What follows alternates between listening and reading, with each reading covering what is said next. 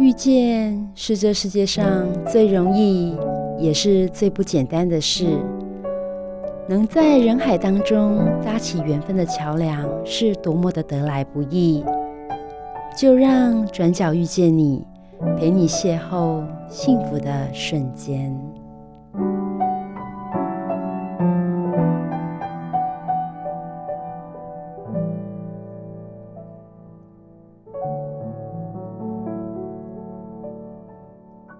各位汉声电台的听众朋友，我是主持人 Simon。今天呢，很高兴再次跟凯蒂老师一起主持节目喽，又欢迎来到艺术与生活时间哦。那我们先请凯蒂老师跟大家打声招呼。各位听众朋友，大家好，Simon 好。因为我觉得是今天老师带了两位新锐艺术家，非常的年轻，而且我觉得他们的想法应该是非常的，嗯，让人觉得非常的耳目一新，还是那种惊艳的感觉哦。那可以请老师先帮大家介绍一下这两位艺术家吗？好，我今天要跟各位听众朋友介绍两位我非常推荐的艺术家。呃，一位呢是赵富乐，赵富乐呢他是嗯呃爱丁堡呃大学的这个美术系硕士，那现在在台湾呃回到台湾来呃进行艺术创作。嗯，啊，另外一位呢就是林玉文，林玉文呢是台南应用科技大学美术系硕士。现在呢，回到家乡彰化，也在进行所谓的艺术推广的活动。那也是我们阿波罗画廊非常推荐的艺术家。哇，真的很棒！这两位真的是非常年轻哦。但是我觉得说，其实，在艺术家的创作生涯，其实不不管年纪，而是重点是他们的想法是什么，而且他们的脑袋瓜里面到底是什么。因为其实有时候他们所呈现出来的画作，哈，在民众来看的话是有点距离的。但是我觉得，诶，阿波罗画廊他非常的乐意把。那艺术家介绍到民众面前，然后甚至提供空间让他们去成长，那让大家去走进来去看，说，哎、他到底在画什么？所以，我们先请就是，哎、欸，赵老师，好，赵老师其实，呃，在之前的一个表现，我们有看过，说他他其实是一个线条的，然后把把它做的非常的，我觉得很现代化，然后颜色也用的很大胆，但是他他的画作让人家觉得说，哎、欸，他到底想要呈现的是什么？或许有他的背景啊，或许说，诶，一个街道图或是一栋建筑物，诶，为什么只剩下这样子的一个线条？那会请赵老师先跟他来跟说明一下，说你为什么会有这样子的一个创作理念，以及你想要呈现的到底是什么呢？嗯，我觉得应该是跟我大学时期学习空间设计的背景有关系，就是我我习惯看一些就是工程跟建筑的图，然后我在制图的时候也是都是。比较多是用拼图啊，或是用工具去去绘画的这种做法，所以到最后我选择用亚克力来创作的时候，应该也是一部分保留了这样子的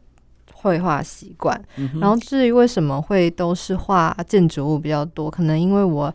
大学毕业之后，就比较多年时间待在国外。然后我觉得，在国外，在异乡，你有比较多的时间跟机会去观察的，就是你一个人在城市里面走走动，所以你会看到更多的是国外的建筑物，就跟台湾不一样的地方，无论是室外或者室内。然后那时候就用相机记录了很多的照片，然后回工作室之后再。再自己去分类，然后选择要怎么去画，这样。嗯哼，所以我觉得很多在不管是在欧洲或是东南亚，其实很多建筑物一个转弯就可能就是一个下坡或是一个楼梯，那甚至说很多很窄小的巷弄之间，呃，像我们台湾讲的什么防火巷那种感觉，那就是柳暗花明又一村的那种概念。但是你就是觉得说，哎、这个是很新奇的事情，你想要把它留下来。那当然，现场是用相机拍摄嘛。那之后你要呈现在你的画画布上面的时候，你你到底是呃想说要怎么样去去铺陈，还是说想要用什么色调来呈现？我觉得这个是呃非常要需要功夫的地方哈。好，那除了诶、现场除了赵赵老师之外，赵副老师还有一位是那个林玉文老师。那我们先请他跟大家打声招呼。Hello，我是玉文，然后很开心这次又来到台北了。对，因为我在我是彰化人，所以我就是原之前毕业后有在台南工作一段时间之后就回彰化，嗯所以我现在差不多回彰化，然后就比较嫌少来台北。然后这次因为受邀展览，然后凯迪老师也给我这次的机会，所以就又来到了台北。然后刚刚在展场里面这样看了一眼，就觉得哇。看到自己二零二零年的作品，然后看到更多有些艺术家，然后这样子互相交流分享，我就觉得好像又充满了一些能量的感觉，我觉得很棒。哎、欸，没错哈，其实刚刚哎韵文老师有讲到，就是这个联展到底是什么呢？到底有什么样的机会可以让民众哎再更进一步的走进到这个展区里面，然后再看看这是艺术家的一些作品？可以请老师介绍一下吗？这次的联展。好的，呃，谢谢这个 Simon 给我这样子一个机会哦，因为这次的展览真的很特别，跟往年各位来到阿波罗画廊看到的展览是完全不一样的。嗯，这个展览呢，其实是由台北市艺文推广处这边来做主导，嗯，然后让阿波罗画廊来负责所谓的策划执行，嗯哼，所以是两边一起合作的一个非常大型的展览。整个展览呢，一共。呃，动用了应该讲说参与了有十呃十八位艺术家，十八、哦嗯、位艺术家展出一百一十多件的作品。嗯、那这些作品在哪边展出呢？就在我们台北市的艺文推广处。嗯、那它的位置呢，就是在八德路我们的台式电台的斜对面。嗯，那也是我们叫做前社教馆。对。这栋建筑物，台北市民应该都蛮熟悉的哦，嗯、因为呃呃，留下很多台北市人，尤其是文青者的一些共同的回忆。嗯、没错。嗯、那这栋建筑呢，呃，不久之前呢，经过了一个大型的一个翻修整修之后，嗯、再重新的呃再使用。嗯。所以这栋建建筑里面呢，也包括了台北市呃交响乐团，还有包括了城市舞台。嗯哼。那一楼的部分，还有二楼的部分呢，就呃。变成是一个视觉艺术的一个展示空间，哦、是对。那这次阿波罗画廊来主导这个策展，我们把这总共加起来四个大型空间呢，我们把它分成了三个展览，嗯，来展出三个主题展。嗯、所以我们把这个展览把它总称为三 X 特展。哦，那对，这也是这个台北市艺文推广处它呃一百一十二年度的所谓的驻馆艺术家特展。也就是说，阿波罗画廊这边提供或是推荐艺术家，还有艺术家的作品，然后进入到他们的展场域，进入到这个推广处的那个展览馆里面来这边做呈现。所以这三个展览呢，我分别跟各位简单的介绍一下哦。呃，第一个展览呢是在呈现在他们的一楼的特特展室。那这边的话呢，我们呃呈现的是三位。比较资深的艺术家，呃，包括其中一位是已逝的艺术家侯景郎，嗯，他的作品基本上已经是美术馆阶级的，我们可能在国美馆、北美馆，呃，有机会会看得到。也是呃，他在世世的时候，也是阿波罗画廊非常推荐的艺术家，哦，所以呃，画廊本身也收藏了很多他的作品。那另外一位是叶东进老师，叶东进老师呢，他是用油画棒来呈现出他心中的这个呃这个所谓的山景啊，所以他也是一个呃非常有自己想法的、有哲理的一位艺术创创作者。嗯嗯，然后林岭生老师呢，他却是用另外一种面貌，就是用很细腻、很照片写实的风格，呃，用这个油彩来呈呈呈现一个平涂的一个画面。所以呃，这三位艺术家呢。呃，在第一楼展出的这个主题，我们把它称为“心所在之景”，也就是说，三个艺术家因为不同的背景啊，不同的这个经历，所以他们呈现出来的景致是全然不同的。对对对对，诶，所以二楼开始就是比较新锐的喽。对，没错。二楼的话呢，我们有三个展览空间，嗯、所以前面的 A、B 展览空间呢，我都规划给阿波罗画廊这几年来非常推荐的所谓的新锐艺术家。嗯、那我们把这个名字称为“杨桃派”。嗯，杨桃派它其实是英文 “young and top” 的谐音，对，年轻又优秀。嗯，那称为杨桃派，很多人也觉得。印象很深刻，因为阳台嘛，大家 杨桃嘛，大家都很喜欢吃杨桃。我 记得以前在欧洲读书的时候，我很想念杨桃，因为这是亚热带系国家才有，欧洲没有的，太冷了。所以就变成是一个呃，彰显出阿波罗画廊要推广台湾新锐艺术家、本地艺术家的一个呃目的。嗯，好，那所以呢，这是我们的，我们把它称为杨桃派新锐艺术家助长计划。到今年呢，已经到第十年了。哇！呀，嗯，所以每一年每一年有这样子的一个展览，今年的十周年纪念，我们就盛大的来做这个展示。那也感谢呃台北市艺文推广处，让我们有这个机会。所以刚才介绍的这个赵富乐还有呃林玉文呢，都是我们杨桃派的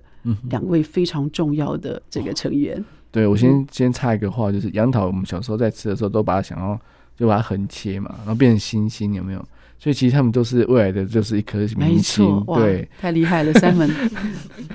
真的太厉害了。对，因为我们想说，哎，星星就很漂亮啊，然后呢，未来之星，对对，就是未来明日之星哦。所以我觉得绝对是可以看得到的，因为其实台湾的软实力就是艺术创作，其实是不会输给国外的。是。然后我也想跟在这边跟听众朋友做一些呼吁，就是说，千万不要以为他们年轻哦，他们真的很厉害，真的，你来看就知道，真的。有些东西真的你不知道他们的层次到哪里，真的。嗯嗯、那接下来呢，还有另外一个展区是？对呀，我们呃在二楼的呃 C 展展示展呃展览室里面呢，展出的是两位德国艺术家的作品。嗯、那当然也是。跟阿波罗画廊这边有长期的合作，嗯、那这两位艺术家，一个叫做 Uwe Meertsch，另外一位叫 Mario Weinberg，、嗯、他们呢两位呃很特别，就是他们跟台湾有特别的情感。哦、也就是说，像 Uwe Meertsch 呢，他曾经两度来台湾，所以说可以可以说是居住。呃，之所以会来到台湾，是因为他的太太是德文老师，嗯、所以曾经两次受聘到台北的这个欧洲学校来任教。哦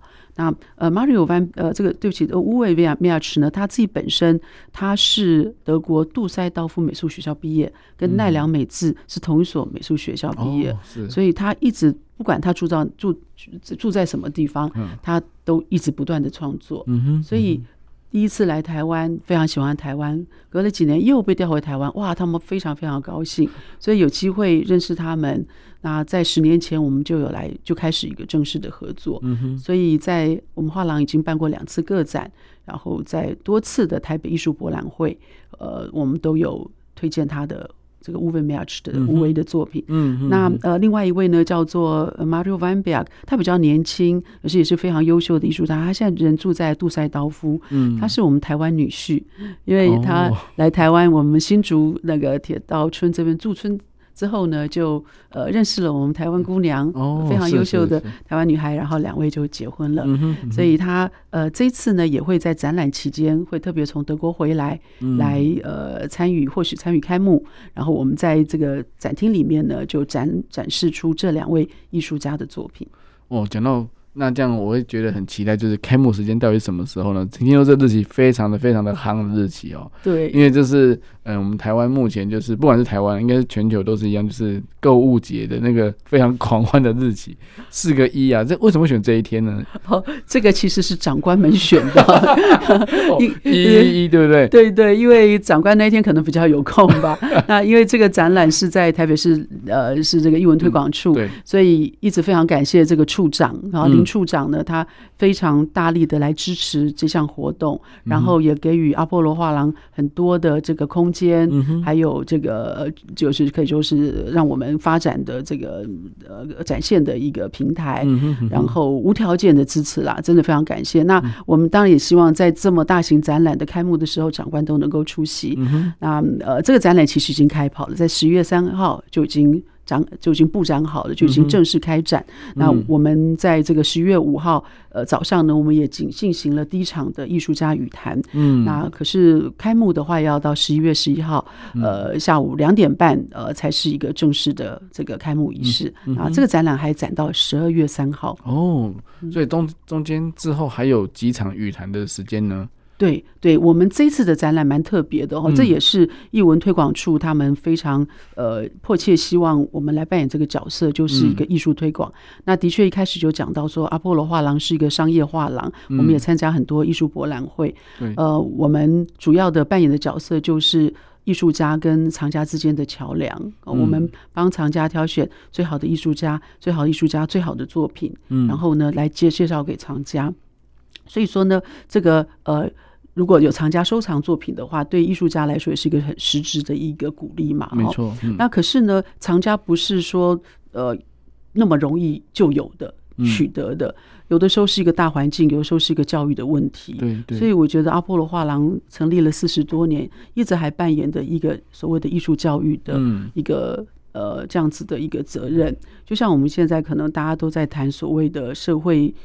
呃，这个所谓的社会回馈呀、啊，然后这个企业责任呐、啊，然后这一类的，所以我觉得画廊应该也有一个，也必须要有这方面的一个企业，就是艺术推广的责任。嗯，那就如我们现在先播下种，然后当他们进来看这些可能一般的民众不会去一辈子可能不会去美术馆，也不会去画廊的民众们，进到了这个比较呃亲民的艺文推广处的展览空间的时候，会被这艺术品给感动，或是呃留下深刻的印象，然后就慢慢一点不却步的来进入到艺术的殿堂。嗯哼，那或许哪一天他们变成我们阿波罗画廊的藏家，可能十年二十年都没有关系，只要他们存在，而且这个种子继续播讲下去，这其实都是我们是最大的目的。对，我觉得没有错，就是其实，在艺术里面需要一些教育的一个铺，就是铺陈，就是也就是说，你要那艺术的作品的价值需要有一些呃，让人家看见，然后你也必须要让人家知道说，哎，它的价值在哪里。那当然，呃，我觉得很多人会觉得说，艺术以前就会觉得说，学艺术的可能就是，哎。所以三餐不济啊，或生活有有困困难之类的。但是我们现在其实知道，从这一两年发现说，其实美感这件事情已经是不可避免的事情。就像诶、马云有讲过啊，以前是学艺术没饭吃，现在是不懂艺术你就没饭吃了。因为你的东西，你就算东西再好，人家不要也没办法。网网站做功能再再好，但是你不够美观，人家也不想去看。那甚至 YouTube 或是一些自媒体，你只要前面三秒钟人家看到的东西不喜欢，他就划掉了，你连后面的机会都都看不到。所以，所以我觉得其实，哎、不管在这个生活上，其实大家，我觉得未来就是胃口会越养越大。所以，我觉得艺术家非常有机会，就是他们的美感，他们的一些就是与生俱来的那种天赋，一定会被看见。对，所以我觉得这次我们等一下再再问一下，就是说。哎，刚刚已经有问一下赵老师，就是说他的针对他的那个作品啊，我就觉得说，因为我看过一两一两幅，真的我看很久哎，因为我觉得说，其实对于建筑的线条跟就是一些阴影的使用啊，或者说有些他觉得说，哎，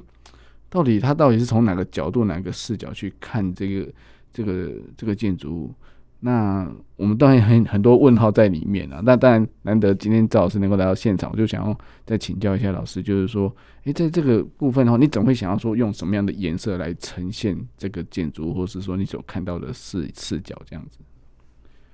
嗯，我觉得其实很多人，超多人问我这个问题。真的吗？对，就是你是怎么从一个很具体的。城市的样照片或图案也好，然后变成这么简单的色块。嗯，其实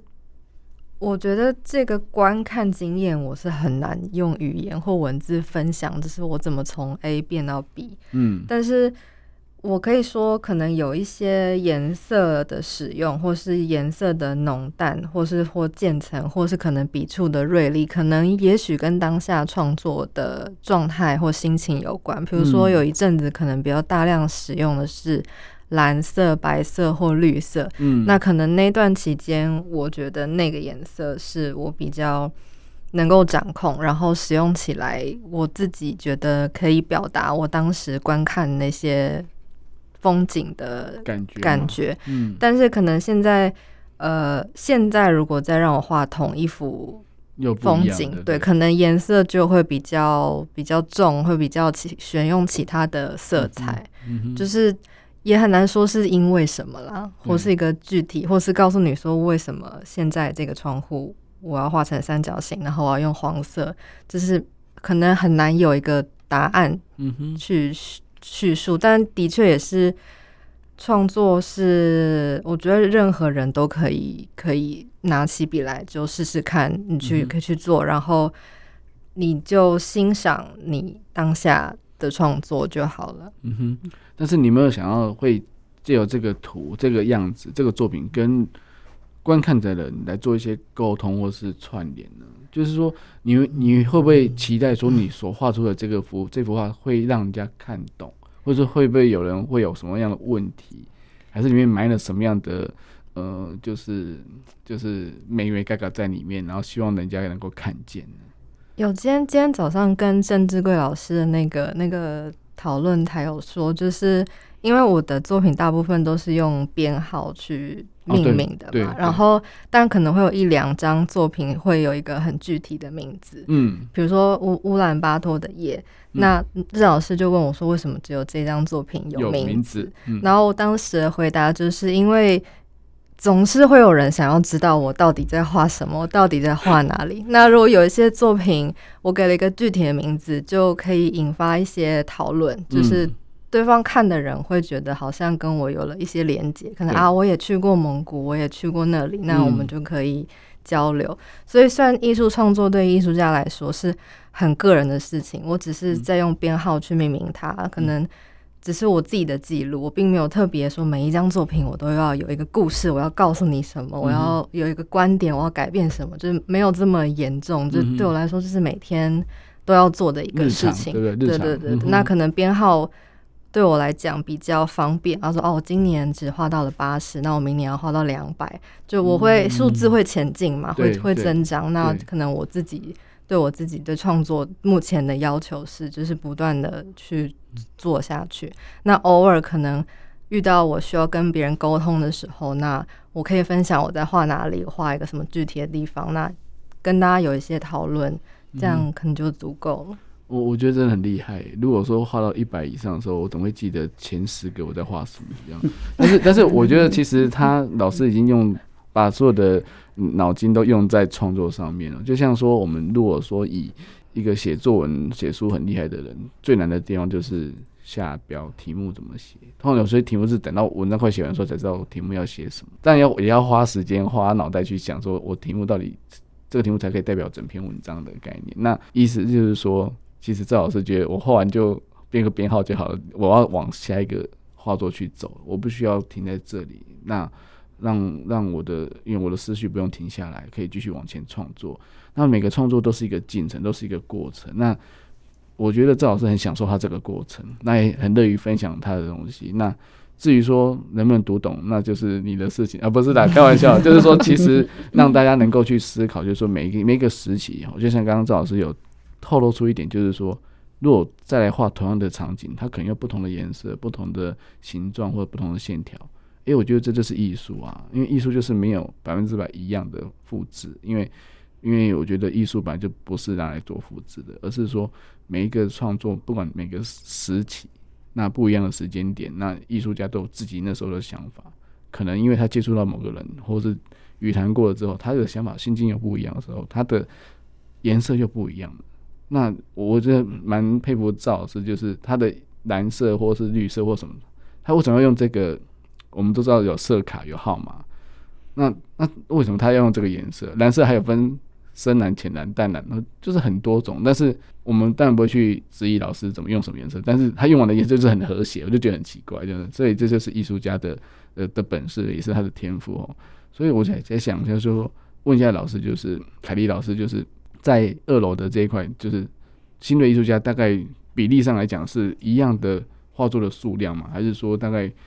都有几幅在上面这样子。对，因为新锐艺术家，我们这一次一共邀请十四位，嗯、哦，那赵富乐老师跟林云老师是其中两位，嗯，那每位艺术家大概呃展出的作品都差不多三四件，嗯哼，有的时候看他的作品大小，嗯，那对，嗯、对，有的作品如果比较小的话，偏偏小的话，我们就会展出比较多件，嗯哼，嗯可是因为也是空间有限，再加上也是我们。杨桃派十年来的一个里程碑嘛，是是。那有的时候可以说是从第一届到现在，我们也很高兴有这个机会认识那么多优秀的新锐艺术家。嗯，可能那时候他们还三十五岁以下，现在都已经快要到四十 岁了，跟阿波罗画廊跟大家一起成长哈，所以这是我们很高兴的地方。所以说呃也会呃有不同的媒材，然后也有水墨啊，也有胶彩，也有漆画，然后还有一个装置艺术。嗯哼，好，所以说呃把。这些我们曾经邀请在画廊展出的这这些杨桃派艺术家们呢，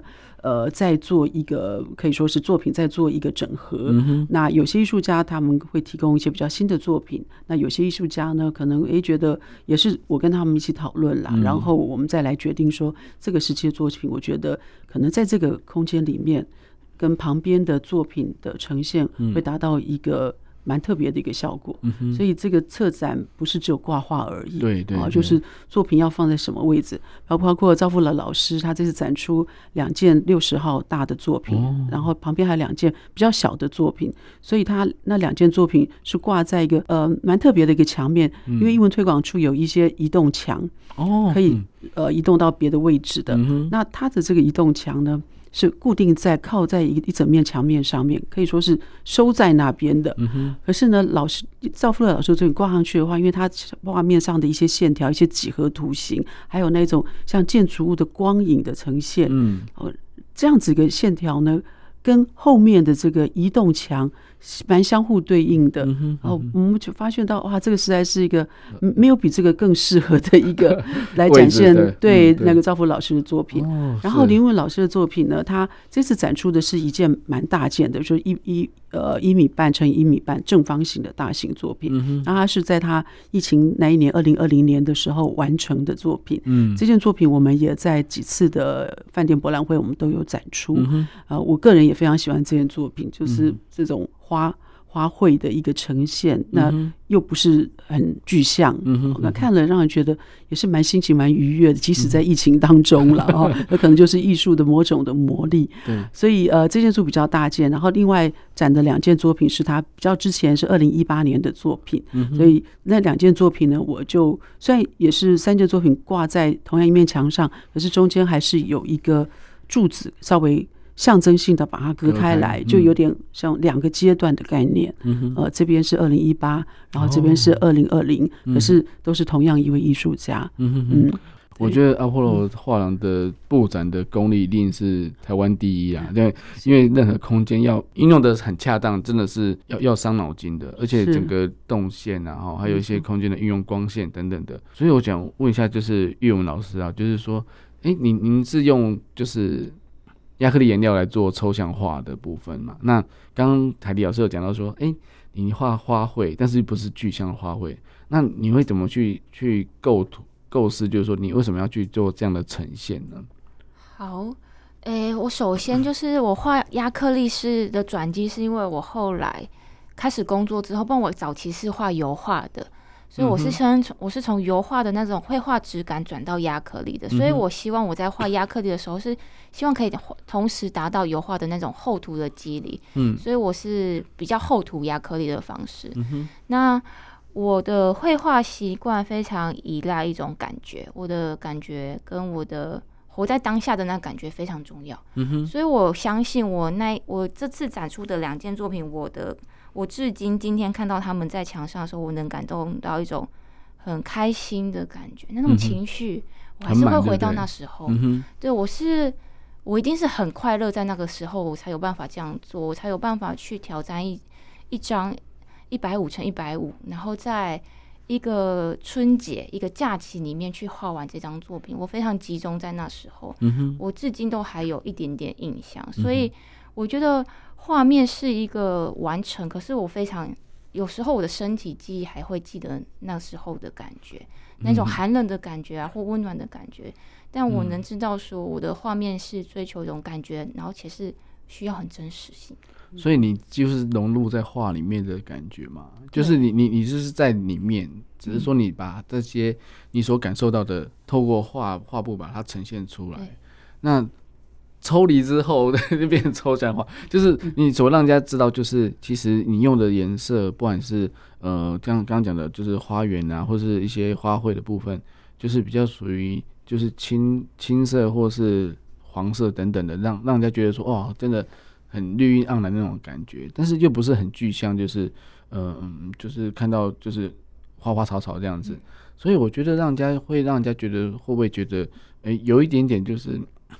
一个大草原那种概念，但是你在里面，其实就是你身在其中，你就不用去去看这么细腻的东西，你就是跟它融在一起那种感觉。对啊，我想要让大家很放松吧，因为我觉得有时候阅读画面其实很吃力，然后我就用当下的感觉，可能是因为我曾经也在观看观看完东西觉得很吃力的感觉，所以我希望我的那那阵子希望的画面是一种很平静，嗯哼，然后很明亮。那那种活泼的感觉，有活泼感，可是又不是非常的跳跃性。对对。但是你可以感受到一种光闪烁的那种感觉，然后风微微的吹，然后波光粼粼那种感觉，就是一点点一点点的跳跃感觉。嗯哼。对，希望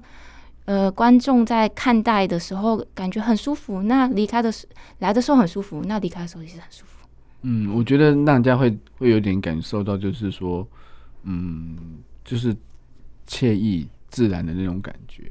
那那没有很跳动，就是不用太大的一个一个变变化或是怎么样，因为变化有时候会会是干扰啦。那那其实，在里面你要怎么样去去用你的画笔，就是你的呃，就是亚克颜料在在每一层在涂的时候，你你有在思考吗？就是说，诶，你为什么这边要多一点，然后这边要少一点？那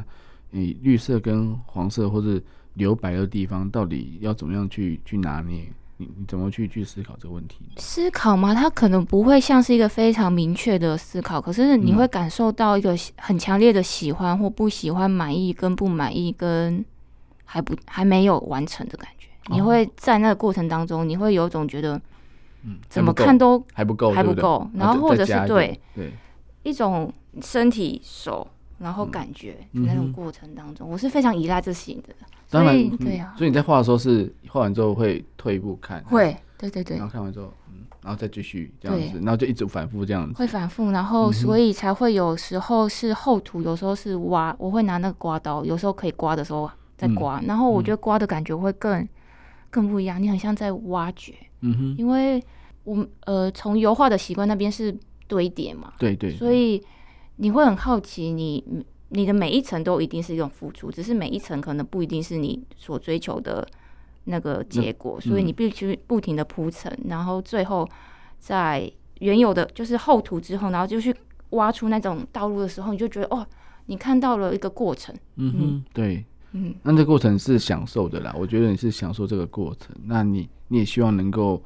把这个过程给让大家知道，分享给大家知道，然后但是这个这个。诶，如果说那一幅画就是有有名字吗？名字吗？我我后来的方式是，我会尽量去把我的感觉集中到一个比较可以具象化的名词，可是也不是很具象，嗯、类似说像有一幅画，就是用很多蓝色，我觉得很让它让我感觉很冰凉，很很彻凉，我就给它取名叫凉凉。就是我、嗯、就是也是我尽量让读，就是让观众他们可以透过。我它的命名，然后试着去感受那个感觉，像有春天的感觉，或是花的感觉。嗯哼，对，对，听起来很简单，凉凉就是很凉嘛，就是就是很像泡在水里面啊，或者是在玩水，水上活动，对，然后就是。就是就是阴晒在里面那种感觉。我觉得感觉上就是。就是玉文老师给人家，就是你就是融入在画里面，那你就去感受到你的周围是是不是有一样的想法。嗯、那这种感觉不是只有视觉，希望能够还有一些一些，嗯、欸，不管是刚刚讲的是波光粼粼啊，或者说一些动态的一些风微风的感觉，我觉得这个真的是层次上是比较，它比较难以想象，但是我觉得到现场来看就知道，对不对？嗯所以，所以我觉得这阿波罗真的很厉害，就是让把这些艺术家都收拢在一起，然后一次看完。那想问一下老师，就是说，诶、在这个画廊的成展期间，有艺术家会到现场，就是如果有观众朋友有一些问题，或者说，诶、还是说现场有一些。导览志工可以协助的吗？嗯哼，呃，台北市英文推广处本身每个展厅都有导览志工都在那边。嗯、可是呢，为了方便大家的这对每个艺术家进一步的认识，我们在每一个。呃，画作旁边的一个标示牌上面都有个 QR code，那各位拿起手手机很很方便的扫描一下，就可以连接到我们阿波罗画廊赵富乐老师跟林玉文老师，还有其他艺术家的这个介绍的部分，他们的资历啊，他们的学历，还有他们其他的创作，因为。空间还是有限，展出的就是那几幅。那他们还有很多很多很精彩的作品，我可以在我们的官网上面可以看得到。那呃，在这个十一月十一号开幕那一天呢，我们会邀请我们的展出的杨涛派展出的几乎是所有的艺术家都会在场。所以当这个开幕仪式结束之后，他们都会站在他们的作品前面，帮观众者每个位观观众来做一个分享，或者做一个导览。机会就有一次哦，听众朋友千万不要错过！一一一，不要不要只顾着上网买东西，一定要到现场去哈。是，那另外我再补充一下，就是说我们还会有三四次的这个艺术家的所谓的语坛，那其中有三次呢，也都是邀请我们的杨桃派新锐艺术家，包括十一月十九号，呃早上十点啊，也是都在艺文推广处它一楼的那个是那个演艺演艺厅，然后还有十一月二十五号下午，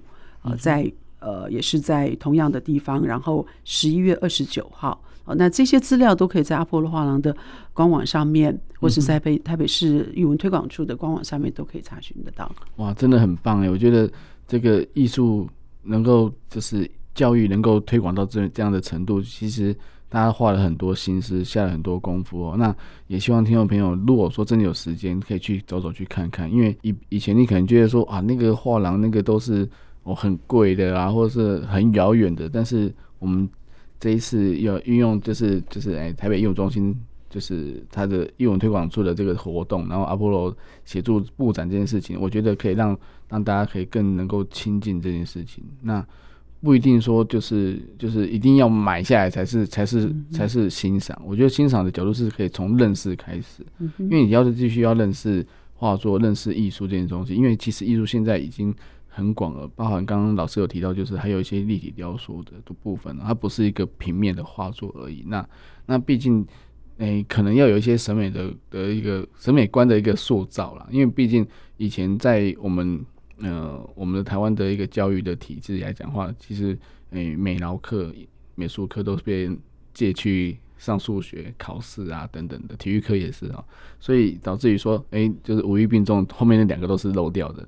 但是我觉得目前现在就是，诶，慢慢的已经有抬头的概念，就是大家都有美感的一个养成。那甚至很多就是艺术家都慢慢的就是就是串起了。那我希望说可以借由这个平台让大家知道说，诶，其实艺术的生活，艺术跟生活是分不开的。像刚刚其实英文老师有提到，他就是在在那种感觉感受到就是他的生活的样子。那赵老师有提到，他就是在在异国的一个风风情里面，他从。街道图从那个很特殊的一个建筑物，然后他把它呈现在他的画布上。其实每个人都有他自己的一些想法，都是也都是他们的生活、他们的日常，所以并不是我想象中的那么遥远。那我也想想问一下老师啊，就是凯丽老师，就是说在在这个过程当中，其实有没有听众朋友，或者是说，哎、就是之前也有在国际的艺术展里面，有没有大家给你回馈，就是说，哎、这些现在艺术都好厉害，或者说。都画的好像比较容易懂，还是说完全还是不懂呢？嗯哼，其实嗯，不懂的话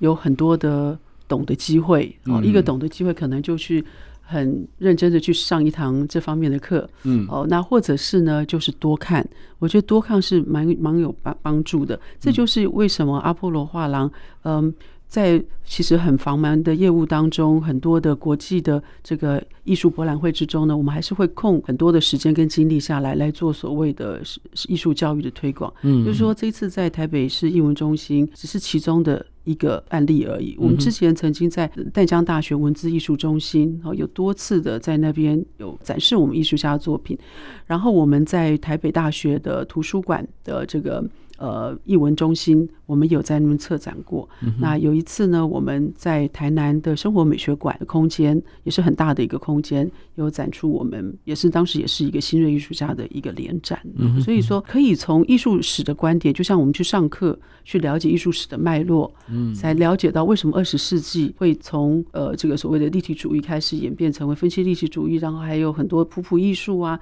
呃，这这个极简艺术等等，它其实是它有它的一个脉络在。的，那从这个角度来欣赏艺术，那你也可以从就像我们提供的，你就去看展览，譬如说在呃美术馆里面也好，或者是在画廊也好，或者是艺文推广处的类似这样子的一个场所，那透过阿波罗画廊推荐。筛选过的艺术家，由阿波罗来策展呈现出来的这些作品，一定是有相当相当水准的。嗯，所以多看好的艺术作品，绝对会有些成长的。嗯、那再加上我们中间的一些简单的导览呐、啊，然后可以深入浅出的呃这个教导带领大家怎么来欣赏画作。哦，所以我相信这个是我们想要抛砖引玉的。我希望艺术界或是画廊产业，大家呃也能够多来共襄盛举，来从事这个我们讲的社会回馈的一个这样子的一个工作。嗯哼，我觉得真的蛮蛮厉害的。就是说，其实很多嗯、呃、新锐艺术家他们的画风风格哦，就是比较比较多嘛。那比较多的时候，其实画廊要先理解，对不对？你要先筛选。你刚刚刚刚有提到阿波罗画廊先做一些筛选。那筛选其实有没有什么一些呃，就是筛选的想法，或者说，哎、欸，怎么样去等于说帮他去 promote 这件这个这件作品，嗯、那。从作品当中的价值去去让大家去接受它呢？嗯，Simon 问到这个一个很好的问题哦，其实就呃问到我们怎么来经营画廊，嗯、因为经营画廊总是办展览，对，那你可以选择就是一个好买好卖的一个方针，对买进来卖出去。现在市场上有什么作品很受欢迎，嗯、我就想想办法去跟藏家来买回，然后一手进一手出啊，这也是一个很好的赚钱方式。嗯、可是就回到刚才讲到的四十。多年来，阿波罗画廊一直希望能够是带动社会艺术教育的一个这样子一个领头羊，不是纯粹只有艺术的买卖。嗯哼，所以说，呃，我们会在跟任何的不只是新锐或者是新进的艺术家，嗯，我们在跟他谈合作之前。我们当然会因为他的作品，嗯、我们可能是在某某展览上看到，或在美术馆看到。是。然后呢，我们会想要进一步跟他合作的话，我会邀请他呃来，我们稍微互相认识一下。嗯哼。呃，了解我们是不是有这个共同的目的？嗯。我们是不是有共同的一个所谓的这个呃，可以说是一个目标，然后就是一种共共共同的想法。嗯、我觉得这是蛮重要的啦。嗯。然后艺术品好跟不好。当然，画廊本身或者画廊负责人必须要有这个眼光，对，他必须要去分辨得出来，不管是刚才 Simon 讲的，一般人可能看不懂的抽象艺术，嗯，或者是画的很像很像很像照片的那种所谓的照片写实主义的的这个作品，嗯，就是说，画廊负责人应该有这样需要具备这样子一个审美的一个本身。具备的这个条件，然后再来的话呢，对我而言，就是我合作的艺术家的人格很重要，嗯，尤其是新锐艺术家，当呃玉文啊或是富勒，我们刚开开始认识他们的时候，他们可能才从学院里面硕士毕业没有多久。那这个时候对年轻艺术创作来者来说是一个很关键的时候。怎么说呢？因为在学校里面还有考试的压力，还有师长们的鞭策，所以那个时候的作品往往尤其能够到了毕业展，到的这个研究所毕业的时候，那个时候作品应该都是很很不错的作品了。那呃，可是呢，有没有持续下去？嗯，这就是我我一直想，我们这个杨桃派所谓的新锐艺术家助长计划的一个目的，这个时候呢，有些艺术家可能隔了两三年没有老师在后面鞭策了，那自己可能也碰上了一些生活一些比较实际的问题，可能就改变了，他可能去做别的事情了，他可能就放下画笔了，嗯哼，那或者是呢，作品呢没有再更努力，在自己再去进修的话，作品会没有那么好，会退步，会退步，嗯，哦，这其实是蛮关关键的这几年，嗯，所以。我们跟新锐艺术家合作，跟可能中间中中青派十五十六岁、五十五十五十多岁、六十多岁艺术家，呃，是不太一样的。我们要去观察他，然后要去了解他，然后知道说他是不是有这样子的一个。嗯，恒心有没有这样子一个毅力，这条路继续走下去。嗯哼，有的时候也是有点像在打赌一样。对对，我们也不太知道，因为年轻人本来就是这样嘛，他会有很多很多的改变。对，那可是唯一不改的是对艺术创作的这个这个心。那所以说，我也很庆幸，就是我们杨桃派这十年来的合作的这些艺术家，大部分。应该说是绝大部分，应该是百分之九十九都经过了这六十年来，都还一直在这个岗位上面，就是一直有在持续创作，那也一直有在发表。那我们也可以源源不绝的在不同的场合，可以在推荐他们的最新的作品。嗯呀，所以这个是一个我们要呃怎么样来筛选艺术家，然后怎么样变成我们的所谓的合作艺术家，就像一个 family。我常常说这是一个 big family。如果你一旦我认同你，我觉得我们有很相当好的默契，嗯、也有互相的信任度的时候，因为像玉文很多做很多作品放在我们放很久啊，那他可以专心在彰化从事他的这个艺术推广的工作，那他也很配合我们，一下有什么特别的展览，即使临时的。他也会全力的配合啊，富勒也是这个样子。我们在南园那边推广他的作品，让在那边度假、在那边住宿的这些客人们呢，能够跟艺术品真的是不期而遇。对，那他也非常支持我们这样活动，所以保持一个信任度，我们就可以一起走，我们一起长大，一起成长。哇，真的真的听起来很棒哎，就是。好想加一哦，但是我又不会画画。但是我，我意思是说，想问一下两位老师，就是哎、欸，在就是凯丽老师有没有给你们压力啊？说哎、欸，一两年就要至少要有一些嗯，就是好的作品给他啦，或者是说哎、欸，有什么活动，会不会对给造来一些压力呢？赵老师，他们可能现在不敢讲。没哦，真的吗？哦，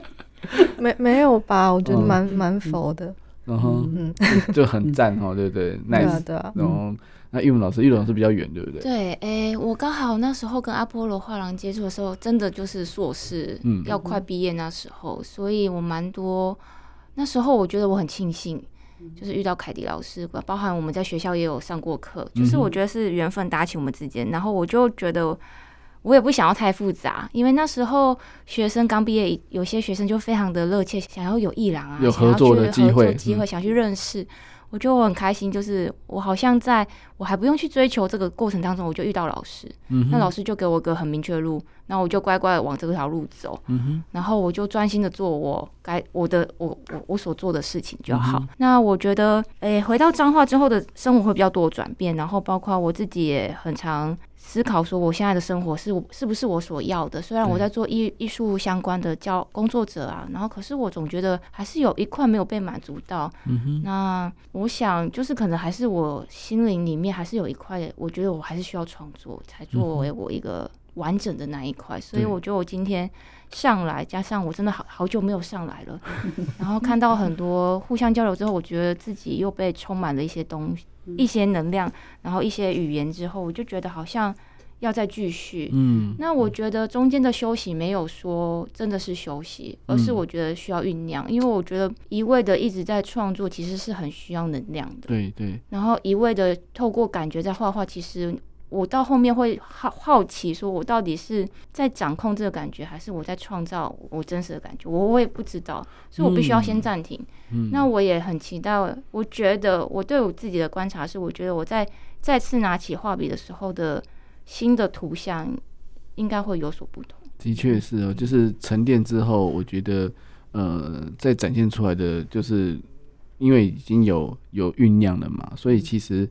在发挥出来的时候，你可能会觉得哇，怎么会就是那种那个 power 的那种感觉会，会会让你惊艳，搞不好连自己都吓到。我觉得艺术就是这样子，就是有时候会让你觉得，哎，你怎么可以发挥这么好？但是你又觉得说，哎，不能孤芳自赏，对不对？所以有时候遇到凯丽老师的话，就是他就是一个。非常 nice 的，就是陪伴你旁边的，就是一直鼓励你啊，或者是说让你们觉得说，让这个创作过程是不孤单的。我觉得这很棒，因为因为有时候，呃，创作者希望被看见，但是又不知道要怎么去去做这件事情哦。那其实画廊是一个很好的一个平台。那当然，如果说有有一个展展览的部分，当然我们就当然就是可以去尽量去去参加。那当然，听众朋友就可以有这机会就去看看你们的画。那至于说，就是要到底要怎么样呈现，你要怎么样去呃展现你的东西，我觉得让听众朋友去评断。但是我相信大家看的越多之后，就刚刚老师讲的，就是要多去看嘛。看越多之后，他们就会慢慢懂你的话，然后甚至懂你这个人。那有时候就像老师刚刚有提到，如果他看懂你的，然后跟着你，搞不好几年之后，他搞不好就是你的厂家。所以有时候。那种感觉就是会会交流的，那种交流很很隐形啊，但是就是会有一种，就像我现在看到赵波老师的话，我都还记得一，印象深刻。可能我对可能我对建筑比较有有一些想法，所以我对他的线条真的是印象脑脑海里面很多。但是就是刚刚想问的问题，我其实就从那次到现在，我没有跟赵老师碰过头，但是我问的问题，他竟然说，而且，很多人都问过我，对，就代表说这个问题就是大家都很好奇。那那或许就是说，其实在，在、呃、嗯，大家也想要去了解艺术家在想什么，他画的是什么，那他为什么要要这样来呈现？那或许都是一个一段一段的生命历程。那当然，刚刚老师讲的很好，阿波罗陪着大家一起成长，其实也是陪着就是观众们，就是就是进来看的欣赏者一起成长。因为毕竟每个人还是要成长，他才会才会去更理解你们的画作。那。其实除了这些画之外，还有一些立体雕塑嘛，还有一些这个空间真的是，嗯、呃，要好好的珍惜。所以到什么时候呢？十月三号，对不对？老师，对对，嗯，对。那千万大家不要去错过这件事情哦。那老师最后还没有一些时间可以跟大家再讲一下呢？好，那这个展览也补充一下哈，因为是在台北市英文推广处，那它开放的时间蛮长的，嗯、除了周一休馆之外呢，它每周二到呃周日啊都有开放，它早上九点就开放了，嗯、所以各位到旁边的小区段运动之完之后就可以 去那边欣赏艺术啊，是是是呃这个心灵的洗涤。嗯、然后呢，它因为有分两个展览空间，一个是在一楼，嗯、一楼的话它展览。开放的时间很长，到晚上九点哦，嗯，到九点都可以在那边欣赏很棒的这个。侯景郎，还有叶东进，还有林鼎森老师的作品。嗯哼。然后呢，二楼我们杨桃派的这个展区，还有两位德国艺术家展区呢，它开放时间是从早上九点到下午五点。嗯哼。好，所以请你这个时间要稍微注意一下。好，我帮听众朋友问一下，这是免费的吗？这都是免费的，全程免费。对对。这个参观免费，还有包括里面的语谈活动也都是免费的。哇，那真的是要好好把握哦，真的是。好，那我们谢谢老师，还有两位艺术家来到现场哦。那我们今天的节目就到这边喽，我们下次再见喽。好，谢谢，好，拜拜。拜拜。